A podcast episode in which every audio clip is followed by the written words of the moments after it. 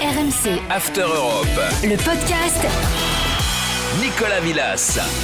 Oh, vive, bienvenue dans ce nouveau podcast After Europe et bien plus encore. Aujourd'hui, on va surtout voyager dans le temps, plonger dans les années 80. Le professionnel cartonne au cinéma, hommage à Bébel, bien entendu. La France bascule à gauche. Alors même si là aussi on pourrait longuement en débattre, notamment avec euh, l'un de nos intervenants pour Breitner, mais c'est pas le sujet. Avec l'élection de François Mitterrand à la présidence de la République française. Et au niveau foot, cette année 80 va marquer un tournant dans l'histoire des Bleus. Nous sommes le 18 novembre 1981, date vous l'aurez compris, bientôt anniversaire et surtout charnière. L'équipe de France s'apprête à affronter les Pays-Bas en vue d'une qualification pour le Mondial 82 en Espagne, match qui se joue au Parc des Princes. Notre Polo Breitner y était, salut Polo. Bonjour Nico, bonjour à tout le monde. Et je sais que ce match t'a beaucoup marqué. hein. Oui. C'est un amoureux des bleus et des oranges. Salut Shérif Guémour. Salut Nico, bonjour à tous. Ça va Shérif? Ça va, C'est plaisir de te revoir, ça fait un moment. Ah ouais, toujours là, toujours là. Et lui, il était sur la pelouse avec le maillot bleu, invité exceptionnel de ce podcast After Europe. Alain Giresse, salut Alain, merci d'être avec nous Alain. Euh, bonjour, bonjour tout le monde. Voilà, une légende dans le podcast. hein. Ça fait plaisir, merci d'avoir accepté notre invitation Alain. Ouais, pas de problème. Ça fait du bien de se replonger un peu dans les bonnes. Ah bah attends, t'as pas fini, on t'a préparé de, de la surprise euh, aujourd'hui. Alors Et ben on va se remettre dans le contexte justement de ce France-Pays-Bas, ce 18 novembre 1981. Il est 13h, l'heure du JT. Allumons notre poste de télévision avec un peu de bol, il est en couleur. Calons-nous sur TF1. Yves Morosi et sa verve légendaire nous attendent. Les plus jeunes ne le connaissent peut-être pas. Bah vous allez comprendre, il va vous fumer. Mais d'abord, en commençant ce journal, je vous propose euh, une question. Voulez-vous de l'herbe? Peut-être, oui. Alors, eh bien, j'ai apporté de l'herbe avec moi et vous pouvez en faire l'usage que vous voulez, l'adorer. En tout cas, ceux qui euh, seront ce soir euh, sur les tribunes du Parc des Princes seront servis. C'est de l'herbe de la pelouse du Parc des Princes, cette pelouse que vont fouler les joueurs français et hollandais pour ce match si important. Match si important, dit Morosi, à quelques minutes du coup d'envoi, le ton du JT de 20h sur Antenne 2 qui diffuse la rencontre est carrément grave. Échange entre Christine O'Krent et Thierry Roland.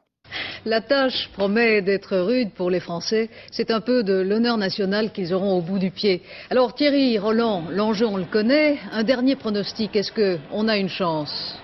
Ah, eh bien oui, Christine, j'espère que nous avons une chance. Je pense que même nous avons une première chance. C'est un match euh, très difficile, sans doute le plus difficile de toute l'histoire du football français, sans employer de grands mots.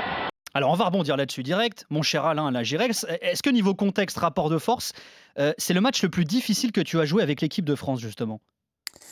Euh, en termes d'opposition, euh, il y en a eu d'autres. En termes d'opposition, mais euh, en, termes de représentation sur euh, le football et son futur, euh, fatalement, oui. Parce que là, on était vraiment à un moment crucial, c'est-à-dire qu'après les espoirs de 78 à la Coupe du Monde, là maintenant, il fallait valider parce que c'était la montée en puissance euh, de l'équipe de France. Et une élimination, eh bien, c'était retour à la case départ avec certainement tout ce qu'on a pu connaître après euh, bien, n'aurait pas, n'aurait pas existé ou aurait pris du retard et aurait pris du temps pour se, pour se remettre en route. Donc on était vraiment, et je me souviens très très bien parfaitement, toute la tension avec laquelle nous avons vécu euh, cette, euh, cette, euh, cette préparation de match. Alors shérif, le match le plus difficile de l'histoire du football français, disait donc euh, Thierry Roland. Alors faut dire que les Bleus scoltinent les Pays-Bas, finalistes des deux dernières Coupes du Monde. hein. Alors, ils se coltinent les Pays-Bas, les, les deux derniers finalistes des deux Coupes du Monde, et le finaliste de l'Euro 1980 euh, en Italie, qui est la Belgique. Deux grosses équipes. Et euh, Thierry Roland l'avait dit, l'avait rappelé euh, dans son entretien avec Christine O'Krent. Euh, les Bleus n'avaient pas été vernus au niveau du tirage.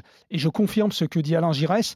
Pour ce match, les Pays-Bas, c'est l'un des matchs cruciaux de l'histoire du foot français, en effet, parce que si la France ne va pas en Coupe du Monde, elle est déjà un peu sur le déclin. Elle n'a pas été très bonne dans les matchs amicaux. Et les clubs français commencent. on est un peu sur le reflux après la grande période des Verts et des Bastiais. Donc, si jamais on perd le match, on ne se quali- qualifie pas, la France décroche et retourne un peu dans les profondeurs de, du football européen. Alors c'est vrai que Polo, euh, Shérif vient de le dire, mais au-delà des Pays-Bas, il y avait effectivement euh, la Belgique dans ce groupe de qualif euh, des Bleus hein, pour la Coupe du Monde. C'était le groupe de la mort, hein, clairement. Mais pour moi, c'était un groupe de la mort. Alors évidemment, le shérif euh, va, va nous expliquer que les, les Néerlandais, c'était évidemment pas ceux des années 70, mais en fait, on n'affronte pas que la Belgique, on affronte un pays qui a son âge d'or. Les, les, clubs belges dans les années 70 sont quasiment tous en finale de Coupe d'Europe. Euh, l'équipe belge, on l'oublie, mais déjà troisième à l'Euro 72 avec un certain Raymond Goethals en tant que sélectionneur. Évidemment, finaliste de l'Euro 80. Moi, j'ai euh, toujours une image euh, en, tête, c'est que le gardien de l'époque, c'est évidemment le grand Jean-Marie Pfaff, mais sa doublure, c'est Michel Prodhomme. Il faut se rendre compte un petit peu de ce que c'est que la Belgique à l'époque. Et si tu le permets, Nico, j'ai une, une, une, anecdote personnelle. Moi, alors c'est pas comme les grandes ambiances dans ce moment où les tirages au sort, etc., sont télévisés et tout ça. Moi, je me rappelle qu'on avait un énorme euh, transistor à la maison et j'avais mon père qui faisait les 100 pas et à chaque fois il me disait surtout pas les diables rouges, les diables rouges, les diables rouges. Et les diables rouges, évidemment, c'était le surnom de la Belgique. Moi, j'étais tout petit, donc je savais pas ce que c'était. Et pendant des années, j'ai été traumatisé parce que je voyais des petits diablotins qui sortaient du transistor. Et je ne savais pas ce que ça voulait dire. Et je peux t'assurer que quand tu sors les Pays-Bas et la Belgique dans le groupe, dans un groupe pour aller à la Coupe du Monde 82, en oubliant que la France n'a pas énormément de références, faut pas l'oublier. 78, hein. c'était déjà assez loin. 80, on n'est pas là. Bah, je peux t'assurer que c'est quelque chose d'extraordinaire. Et affronter les Pays-Bas euh, en 81, euh, je me demande d'ailleurs, enfin, il faudrait que Sheriff le confirme, mais si c'est pas la période où on commence à dire que la France est l'équipe euh, championne du monde des matchs amateurs. C'est fini. En fait, non, des matchs amicaux. Pardon, excuse-moi. C'est fini. On a perdu en amical contre l'Allemagne 4-1. On a perdu contre le Brésil à domicile 3-1. Ça, c'est fini. Ça, c'est la, la grande période. C'est plutôt à la fin des années 70. On est, on est un petit peu sur, tout petit peu sur le déclin. C'est pour ça qu'on a peur. Alors, justement, Alain, est-ce que au moment du tirage et euh, quand tu vois les adversaires, alors en l'occurrence les Pays-Bas et la Belgique, vous vous dites que vous, les Bleus, vous êtes des outsiders. Est-ce qu'ils vous aient peur, ces deux, ces deux adversaires? Oui, fatalement. Fatalement. On vient, on vient d'énoncer un petit peu leur, leur, euh, euh, leur position dans toutes, les, dans toutes les compétitions. Effectivement, on est dans une période où, en ce qui concerne la Belgique, on ne les bat pas. Il y avait un, surtout un match qui se déroulait toujours autour du 11 novembre. Il y avait un coup en France, un coup en Belgique. Et la France ne gagnait jamais ce match. Les Pays-Bas, n'en parlons pas, avec euh, un 78, c'est encore euh, finaliste de la, de la, Coupe du Monde. Donc voilà, derrière, effectivement, euh, comme l'a dit Paulo Bonner, les, les, clubs belges qui étaient largement au-dessus des clubs français. Donc voilà, on était, on était tous sauf les, les, les, favoris. Oh, voilà, il y avait quelque chose qui avait commencé un petit peu à se mettre en place, je l'ai dit, avec la Coupe du Monde 78. Et, là, on était, il, fallait, il fallait le, valider. Voilà, Michel Hidalgo avait impulsé euh, quelque chose pour euh, arriver euh, au haut niveau avec ses principes de jeu. Et voilà, mais maintenant, c'était par, par des résultats et par cette, par cette qualification. je, je précise, pardon, je, pardon, un dernier mot, pardon, je précise, n'oublions pas quand même que on a toujours, on s'est toujours arrêté, je ne sais pas si tu vas nous le, Nicolas, tu vas nous, le, en parler, il y avait deux matchs, il restait deux matchs pour se qualifier, et non pas un seul match. Il y avait Chypre après derrière, effectivement. Exactement. Oui, vas-y, Polo, tu voulais intervenir. Justement, le, Alain, tu parlais de la Belgique, mais ce match, cette victoire 3-2 contre la Belgique qui a eu lieu euh, plusieurs mois avant, avant cette rencontre au parc, est-ce qu'elle n'est pas déjà décisive Et le, comment vous avez. Parce que c'est une belle victoire, 3-2. C'est peut-être la première fois que l'équipe de France joue aussi bien. Est-ce que. Euh, d'ailleurs, Platini n'est pas sur le terrain de mémoire. Le, euh, non, non, mais c'est important. Oui, oui, c'est vrai, c'est vrai. c'est important. Et, le, et je me demande si, en fait, la véritable naissance de l'équipe de France, c'est pas cette victoire contre la Belgique. Et, effectivement, je pense que ça, c'est un, rappel important, très important, parce qu'évidemment, si on ne les bat pas, le match contre la Hollande n'a plus aucune raison d'être. Effectivement, avec un très bon match, Michel était blessé ce jour-là, c'est avec euh, le, reste du, ce qui allait devenir le carré magique, Bernard Cheguini, Gentigana, on se retrouve les trois au milieu, et, le match se, passe mal, on, les bat 3-2 à Paris, et effectivement, là, ça nous propulse, et ça nous propulse, ça, ça, redonne un petit peu de la, de, la confiance euh, je dis, pour, pour justement aller, euh, aller essayer, espérer de, de, de se qualifier. Mais c'est vrai, ce match, c'est vrai, c'est juste de le rappeler, il, il a été aussi il a son importance dans la, pour notre, la suite de, cette, de ces qualifications. Et alors, en ce début de, ces années 80, la star montante de l'équipe de France, vous venez de l'évoquer, c'est un certain Michel Platini. Il n'a pas encore de ballon d'or. Et avant d'affronter les Orange, il se confie au, micro TF1. Le joueur de saint est alors inquiet et pas mal critiqué. Inquiet, je le pense. Euh, je vous l'ai dit d'entrée, on nous attend un peu au coin du bois. Et c'est vrai qu'on a de grosses responsabilités. En 77, tout était rose, tout était beau pour moi. Maintenant, euh, chaque fois que je joue une page, je me fais siffler. Je arrive sur un terrain, je me fais critiquer. Je gagne de l'argent, donc euh, forcément, je suis jalousé. Vous savez, c'est pas toujours très drôle pour moi non plus. Alors 1977, c'était l'année de la qualif pour le mondial en Argentine. En novembre de cette année-là, Platini avait excellé en qualif face à la Bulgarie. Les Bleus allaient toutefois se faire sortir au premier tour euh, du mondial. Euh, il est inquiet, il le dit, avant d'affronter les Pays-Bas, euh, shérif. Euh, Michel Platini. Hein. Il est inquiet, il a été critiqué et sifflé par euh, le public euh, du Parc des Princes le cours d'un match amical du mois d'août. en général, c'était un club allemand. Enfin bon, bref, ça, il est passé à Saint-Etienne. Il y a tout un romantisme auquel on était attaché. Il était à Nancy, hein, donc il était à Saint-Etienne, le club des riches, le club de Roger Rocher, le club qui écrase tout. et en fait, la, mayonnaise n'a pas bien pris à Saint-Etienne non plus, parce qu'on l'a fait venir un peu comme on fait venir Messi à, Paris pour gagner la Ligue des Champions. À, l'époque, c'était euh, la Coupe des clubs champions. Et euh, ça, ça, ça, a du mal à prendre. Ils sont fait sortir par Mönchengladbach 4-1 euh, à domicile. il a un statut un peu, un peu chahuté et euh, ça ne passe pas. Et euh, il y a tout un climat, alors on va en parler autour aussi de Michel Hidalgo, de l'équipe de France, c'est qu'il ne faut pas oublier que pour la Coupe du Monde 1982, on va passer à 24 équipes. Et dans les médias français, il est impensable que de passer de 16 équipes à 24 équipes, c'est-à-dire l'équipe de France a a priori plus de chances de passer. Si elle n'y est pas, c'est une catastrophe. Et sur qui on tombe? Sur Michel Platini, le petit prince qui se la joue, euh, qui, est souriant. Parce que, attention, hein, Michel Platini a une grosse personnalité. Il répond toujours aux journalistes qui ne sont pas habitués à ça et qui n'aiment pas que euh, ces petites joutes verbales où Platini excelle. Hein, une grosse personnalité. Alors justement, Alain, est-ce qu'il était jalousé, Michel Platini? Est-ce que finalement cette défiance qui pouvait exister euh, chez certains supporters dans les médias, elle se retrouvait aussi au sein du groupe France? Non, non, non, non, non. Pas, pas du tout, pas du tout. Il y avait une génération qui était consciente de ce que Michel représentait et que nous étions conscients aussi de, de, ce que, de nos rôles les uns les autres dans cette équipe-là. Il y avait beaucoup, il y avait beaucoup de joueurs avec de, de l'expérience et maturité, beaucoup de capitaines de club, beaucoup de capitaines qui, qui étaient euh, dans, leur, dans leur club respectif, qui étaient, euh, qui étaient porté le brassard. Donc non, non, il n'y a pas de problème. mais c'est l'éternel. C'est aussi, on a un garçon qui s'appelle Michel Platini, qui, qui démontre euh, petit à petit à, à Nancy, qui est un garçon plein d'espoir, de la qualité. Puis tout d'un coup, il franchit un palier. Il franchit un palier, il va à Saint-Etienne. Ah, là, on attend autre chose. Il arrive à être champion de France avec Saint-Etienne en 81, bien sûr. Et là, c'est l'éternel problème des garçons comme ça, où quand on le découvre, on est là, on est euh, subjugué par leur qualité. C'est un peu ce que Kylian a vécu quand il s'est fait siffler au Parc des Princes euh, par, euh, par le public. Comme Michel, ce match-là, c'était contre Stuttgart en août 81, où il a été sifflé. Il n'a pas fini la rencontre d'ailleurs. Pour quelle raison? Parce que Michel avait toujours du mal à démarrer les saisons et le, public était intransigeant, exigeant, et, et, et, on a du mal à accepter eh que eh bien, tout d'un coup, il faut savoir euh, laisser progressivement le joueur s'épanouir. Et là, euh, l'attente est, est, est, tellement, euh, tellement forte qu'on ne laisse rien passer à ces, à ces joueurs. Ouais, Paulo, c'est vrai qu'on l'a entendu dans ce son-là, on le sent affecté presque, Michel Platini. Alors même si on sent la carapace aussi, mais on voit que ça le touche quand même, ces critiques. Hein. Oui, mais ça, c'est à la rigueur, je veux dire, c'est le métier qui rentre, entre guillemets, et puis on n'est pas forcément euh, euh, dans un pays qui reconnaît euh, très facilement le talent d'un joueur ou, d'un autre. moi, ce que, je vois surtout, et là encore une fois, je parle sous le contrôle de, de Shérif et d'Alain, c'est qu'à l'époque, il y a des problèmes de gardien au sein de l'équipe de France, qu'on ne sait pas trop qui est titulaire. Hein. Bats n'est pas encore arrivé, il y a Castaneda, il y a Dropsy, il y a différents joueurs il y a différents gardiens qui vont être là.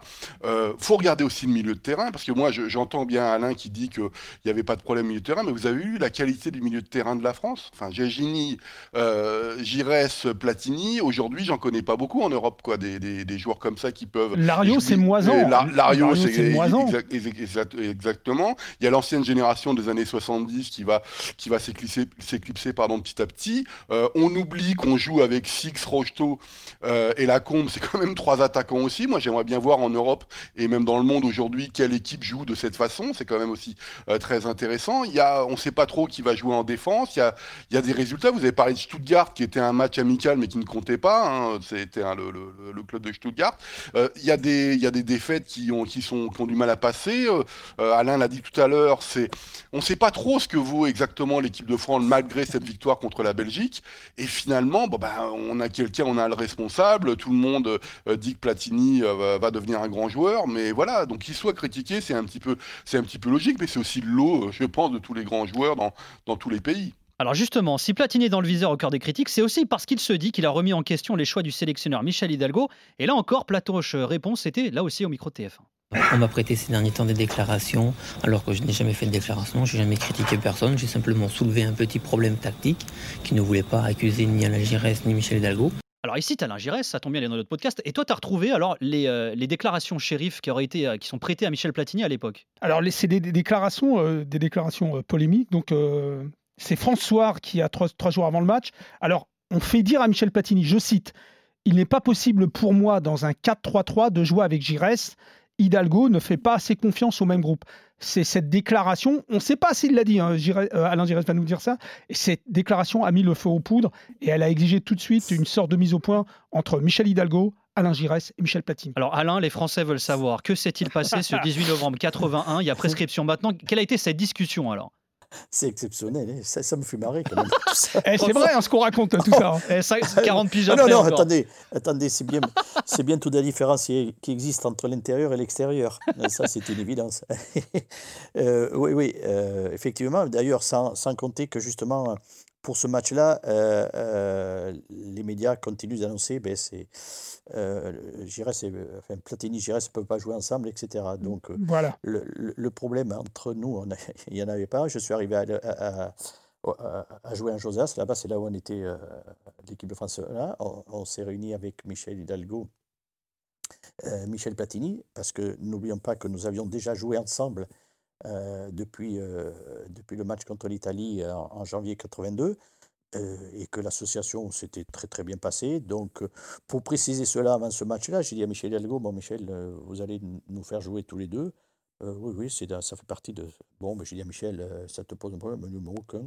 Et moi non plus. Bon, ben voilà, parce que moi, j'étais, j'étais même Mais, pas... mais- mais là, Alain Platini le dit à l'époque, euh, avant ce match, il le dit, on a, on a discuté d'un petit problème tactique. C'est qu'il y avait un truc qui allait pas visiblement euh, dans la façon de jouer. Oui, mais ça, je l'apprends là. Je l'apprends maintenant. Je- si j'avais su avant, ça, ça m'aurait, arrangé. Non, non, sérieusement, non.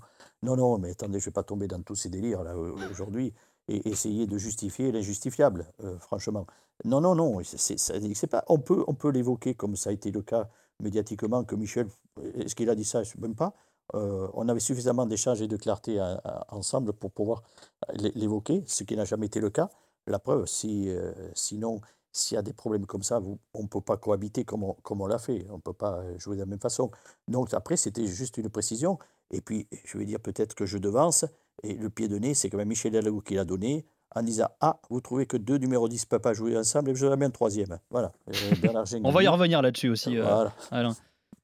Oui, Alain, en fait, c'est venu des médias qui n'arrivaient pas à concevoir euh, qu'on puisse aligner autant de numéros 10. Alors déjà, associé à Alain Giresse et Michel Platini, et en plus, un Gengini, voire un Tigana, euh, je crois que c'est aussi ça que les, les médias n'acceptaient pas, ne pouvaient pas se représenter, non? Oui, mais, mais je le vois aujourd'hui. Il y a des débats sur le plan tactique parce que. euh, euh, ah oui, mais euh, là, le dernier en date, Coman. Ah oui, mais si on joue contre un grand pays, Coman, il ne peut pas parce qu'il faut défendre. Mais euh, on, est, on, on est dans les délires euh, parce qu'il y a des. Il y a des situations qui sont largement compensées par rapport aux qualités des joueurs dans un certain secteur de jeu, dans une position. Voilà, c'est la même façon. Euh, Il, il- faut pas. Il faut aussi quand même, c'est quand même pas des joueurs de maternelle, c'est des grands professionnels qui doivent apporter aussi toute leur contribution par la réflexion à, jouer avec les partenaires qu'ils ont et, et- ceux qu'ils sont. Voilà, et nous c'était pareil, c'était pareil. La preuve, c'est que quand euh, aujourd'hui, ne me demandez pas quel débat on a eu sur le plan tactique pour jouer les 3-10 contre la- les Pays-Bas. Vous pensez qu'on a passé toute la nuit à, à, à Gamberger pour savoir comment ça s'est passé? Il y a, OK, on va tenir compte les uns des autres et après, la- la- la- l'intelligence de jeu fait, fait le reste. Alors, ju- juste pour en revenir à ce contexte hein, assez tendu avant le match, euh, Polo, faut dire qu'avant d'affronter les Pays-Bas, les Bleus, ils comptaient trois défaites sur les quatre derniers matchs de qualif pour la Coupe du Monde. hein. Ça explique aussi peut-être ces critiques euh, générales autour des Bleus.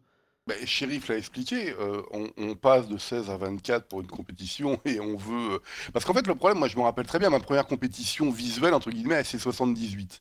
Et si tu veux, on sent... Alors, on, tombe dans un groupe à l'époque qui est extrêmement compliqué, hein, donc on se fait sortir en 78, mais, mais ça donne des espoirs quand même.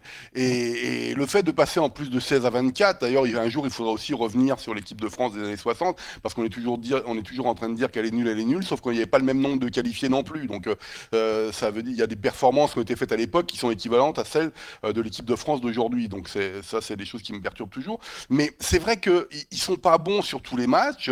Il y a la défaite face à 4-1 contre l'Allemagne, il y a une défaite en Espagne, il y a un, en 80, il y a aussi une défaite aussi contre l'Union soviétique, etc.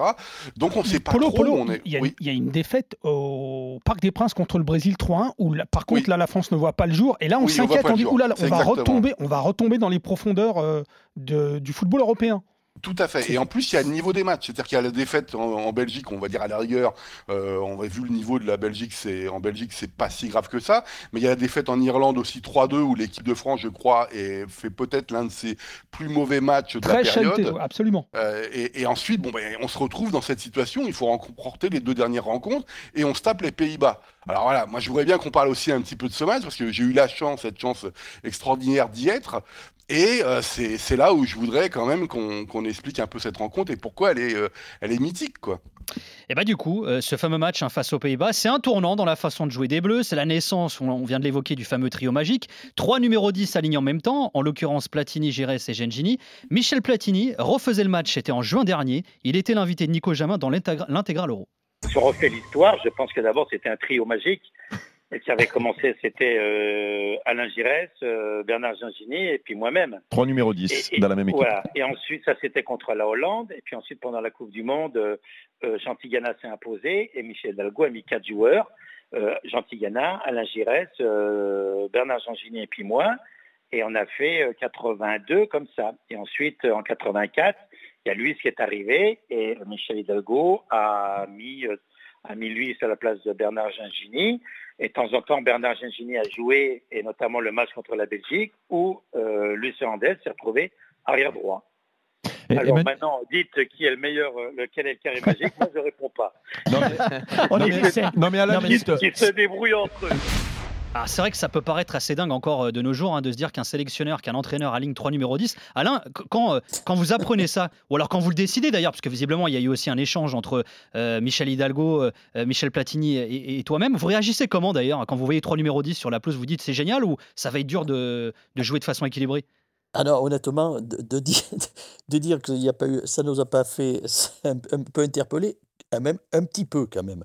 Franchement, on a dit, bon, eh bien, maintenant, il va falloir euh, être euh, bien s'organiser là au milieu. Effectivement, non, on ne peut pas dire, bon, on n'a pas pris ça comme ça, comme si c'était une habitude. Non, pas du tout. Non, ça simplement dit, bien, on va, Michel nous fait confiance, à nous maintenant de, mettre tout en œuvre pour que justement ça, ça, ça réussisse, évidemment te dire ce fameux, euh, mettre en place ce fameux équilibre, les complémentarités, enfin bref, voilà, tout ce qui permettait justement que ce milieu réponde. Et puis la fameuse question de, que l'on a posée évidemment à Michel Hidalgo, mais alors comment vous allez faire pour défendre? Il a dit, on ne défendra pas puisqu'on aura le ballon. c'est vrai qu'encore aujourd'hui, ça peut paraître dingue de se dire, euh, ils vont mettre trois numéros 10, euh, les Bleus. Non, non, mais c'est ce qu'il y a d'extraordinaire, c'est qu'en fait, Michel Hidalgo, il a pris les Hollandais à leur propre, à leur propre piège. Pourquoi? Parce que le 4-3-3, c'est un système estampillé ajaxien néerlandais. Et on a joué leur jeu. Et évidemment, tout s'est tout, passé au milieu. C'est aussi la force des, des, Néerlandais, c'est-à-dire un milieu offensif et les trois attaquants, avec euh, bon, les vrais ailiers qui sont sur un numéro 9.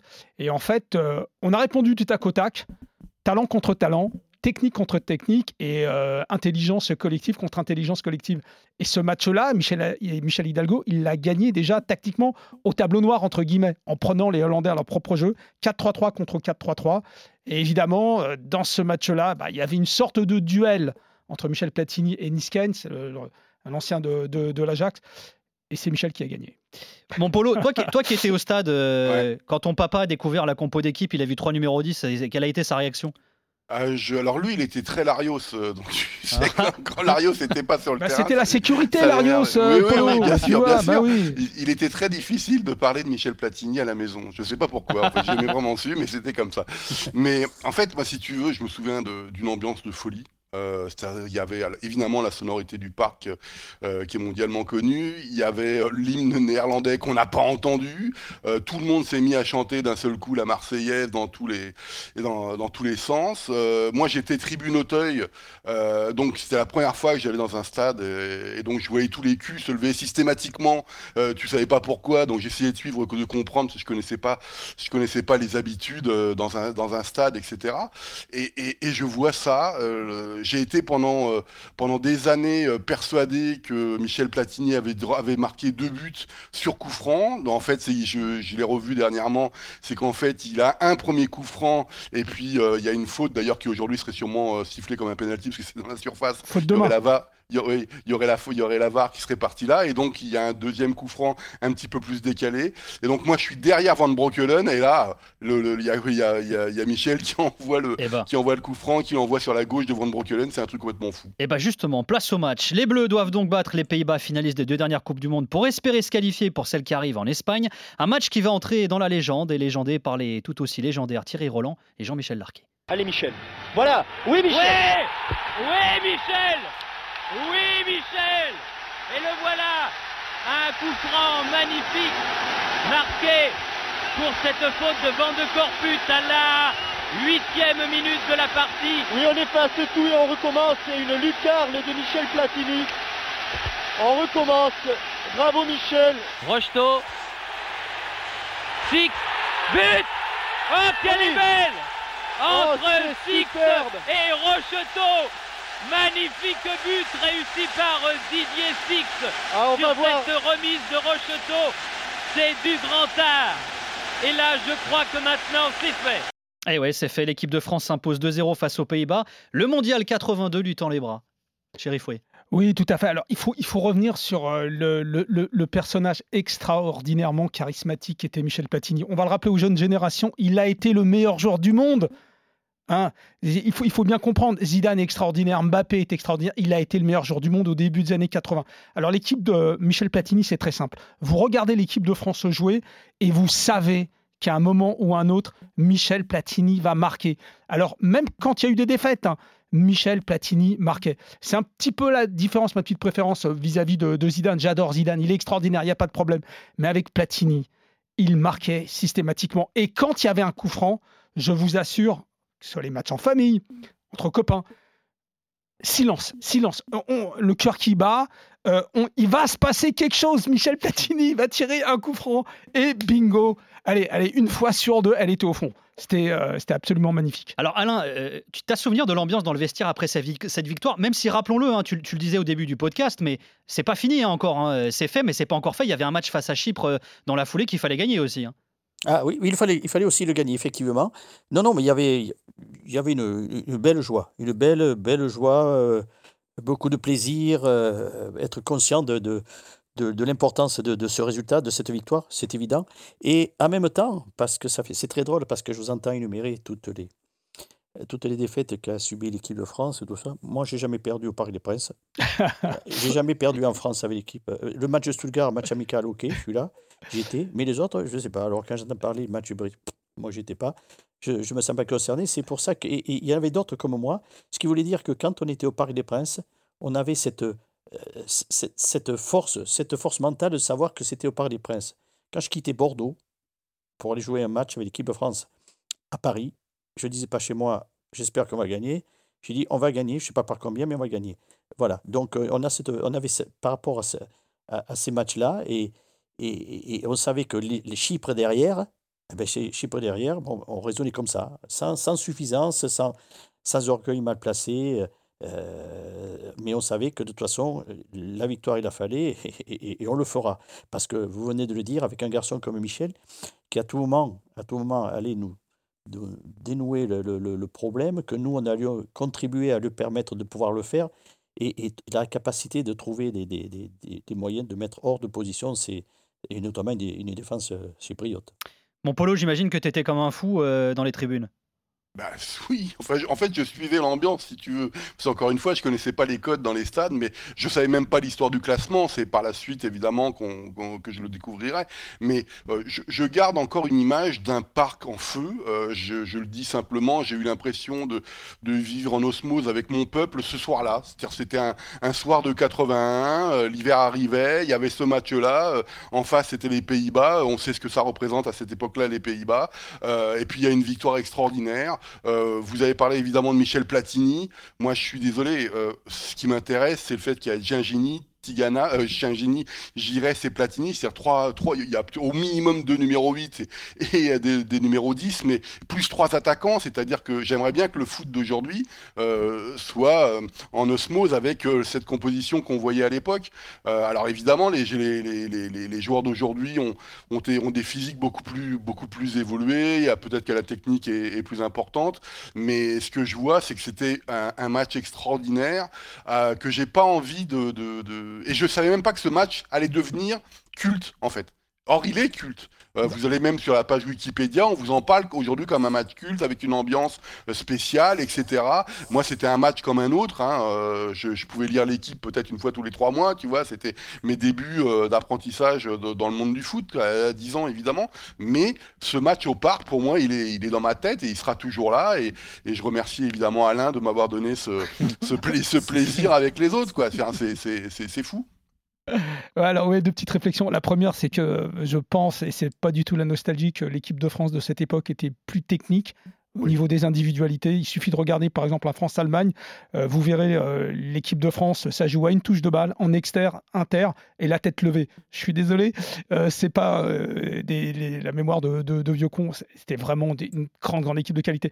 Sinon, pour en venir, ça a été aussi un match marquant pour les Pays-Bas parce que c'est le coup d'arrêt des Pays-Bas c'est la première compétition internationale qui ne, dispute, qui ne dispute pas, avec euh, comment dire la fin vraiment de la grande génération des Hollandais, c'est-à-dire euh, Niskens, Kroll et euh, Rep. Donc ouais. c'est et en fait mal malheureusement pour eux, la France va précipiter les Pays-Bas dans le trou noir parce que les Pays-Bas ne feront pas la Coupe du Monde 82, ni l'Euro 84, ni la Coupe du Monde 86. Et c'est de la faute des Français. Tiens, juste pour rebondir sur ce que vient de dire Shérif, euh, Alain, est-ce que tu penses, toi, que ta génération, elle prenait plus de plaisir, elle kiffait plus sur le terrain que la génération actuelle euh... Non, non, non.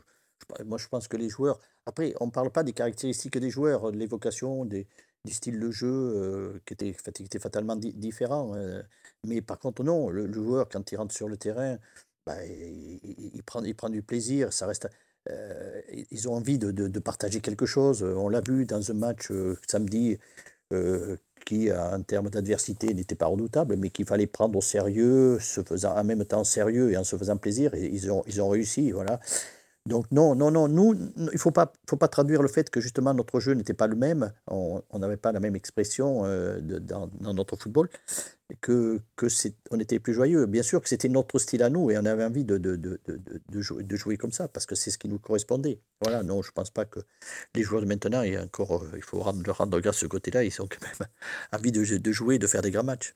Alors, le grand vainqueur de ce France-Pays-de-Bas de, de, 1981, c'est aussi et surtout le sélectionneur de l'équipe de France, Michel Hidalgo. Au lendemain de la rencontre, il est l'invité d'Yves Morosi dans le, JT, dans le JT TF1.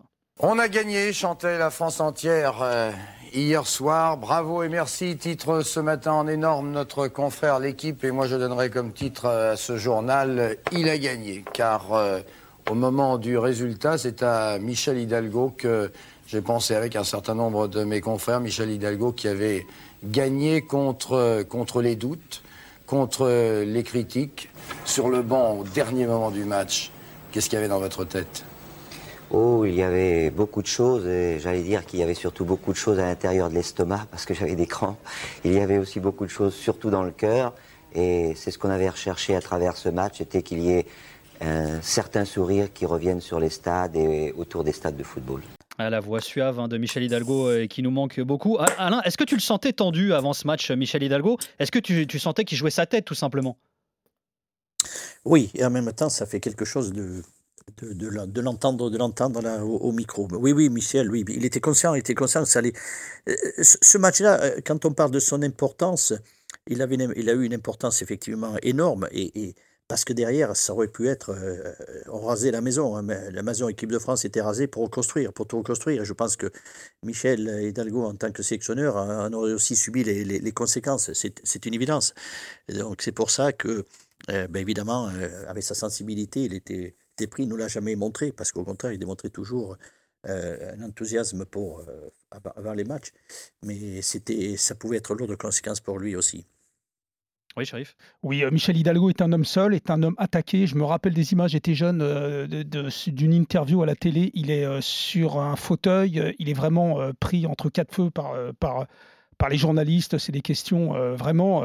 en fait, il n'est pas sur un fauteuil éjectable, il est sur, plutôt sur une chaise électrique. On, est prêt vraiment à le, à le, sacrifier en cas de défaite.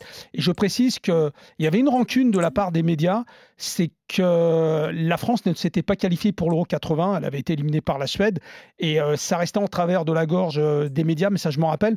Et ils avaient fait outre Michel Platini, un futur bouc émissaire avec euh, Michel Hidalgo. Et je me rappelle, c'est les images, mais dans la pénombre, euh, la dernière interview euh, qui, qui donne juste avant le match, et on attend vraiment d'actionner la guillotine pour, le, pour le voir exécuter. Je vais vous sortir une phrase de Michel Platini, hein, c'est après le match. Les journalistes sont arrivés dans le vestiaire armés de leurs stylos, mais c'est avec des mitraillettes qu'ils seraient venus si on avait perdu contre les Pays-Bas ça, veut tout dire. Ça, dit tout, hein, Polo. Hein. Ça veut tout dire. Tout à fait, mais encore une fois, on oublie. Mais ça, c'est aussi euh, peut-être le, aussi, moi, je trouve le, toujours le manque de respect par rapport à l'adversaire aussi, parce que c'est les Pays-Bas. Alors, ok, Sheriff a raison, c'est pas le Pays-Bas des années 70, sauf qu'il y a quelques noms, quoi. Hein. Il y a quand même Keith Rivers qui est encore, qui est encore le, sélectionneur, et c'est pas n'importe qui. Donc, euh, si tu veux, la France, elle est quand même un peu euh, à la rue. dans les années 70, évidemment, on a Saint-Étienne, on a Bastia. là, il y a la Coupe du Monde 78. On est en train de monter une belle équipe à Bordeaux. Euh, c'est la fin de Saint-Etienne aussi. Je crois que c'est son dernier titre en 81 de mémoire. 81, c'est ça. et, et, donc, il y, y a, tout ça. Et on cherche un peu toujours à euh, montrer qu'on est aussi fort que les autres, etc. Mais il faut le prouver sur le terrain. Et, je trouve que la, presse, euh, la, presse française en général, hein, je ne vais pas euh, prendre de, personnes en particulier, a toujours tendance à, vouloir être au-dessus des autres. et moi, je, sais qu'on, moi, je, dis honnêtement, je suis né avec le football belge dans les années fin des années 70, début 80, parce qu'il dominait avec Anderlecht, Standard, le FC Bruges en Coupe d'Europe. Hein, ils ont plusieurs finales, etc. cette équipe qui est finaliste de l'Euro 80 est extraordinaire avec euh, Verkotteren, Kuhlmann, etc. Et, et Eric Gerets. Et en fait, euh, tu te demandes, mais on est quoi par rapport à eux? C'est ça. Et en fait, à chaque fois, c'est mais si on doit les battre, on doit les battre. Ben non, Alain, on nous a prouvé qu'ils sont capables de les battre, mais pourquoi est-ce que ce serait euh, systématiquement Pourquoi est-ce qu'on doit les battre? Non, c'est une histoire de compétition. C'est compliqué euh, pour, euh, pour Michel Hidalgo. Moi, je sais qu'à la maison, Michel Hidalgo, ben, mon père, fallait pas trop lui en parler. Voilà, il y a des choses comme ça. Après, il y a des goûts et des couleurs. ce qui est sûr, c'est que si la France, si la France ne s'était pas qualifiée pour la Coupe du Monde 82, je ne mm. sais pas combien de temps ça aurait duré, parce qu'il y avait l'Euro 84 qui arrivait à domicile quand même, faut pas mm. l'oublier ça. Moi je sais pas euh, ce que ça serait euh, l'équipe de France aujourd'hui. En tout cas, on aurait sûrement encore pris du retard sur, euh, sur différentes nations. Alors justement, pour conclure, Alain, est-ce que tu dirais que ce France-Pays-Bas du 18 novembre 1980 était un virage dans l'histoire de l'équipe de France? Oh combien Oh combien plus qu'un virage. Effectivement, ça a été le socle, le socle qui a qui a permis derrière toute la toute l'aventure que nous avons eue, notamment la victoire à l'Euro, la, troisième place en 86, voilà. Euh, et, et, pour l'équipe de France et pour le football français en, en, général, oui. Et, c'est très drôle parce que ce, ce match-là, il est un peu il est un peu caché. Il est un peu, caché par le titre de, à l'Euro, par France-Allemagne à Séville, etc. Mais euh, son importance, elle est, elle est bien réelle. Et oui, la suite de l'histoire, tu viens de l'évoquer, hein, elle fait partie de la légende. La France atteindra les demi du mondial en Espagne. Elle sera sortie à, l'issue d'un mythique match face à la RFA. Hidalgo restera 8 ans au total à la tête des Bleus, un record de longévité qui ne sera battu que bien des années plus tard par Raymond Domenech. Hidalgo qui remportera avec les Bleus l'Euro 84.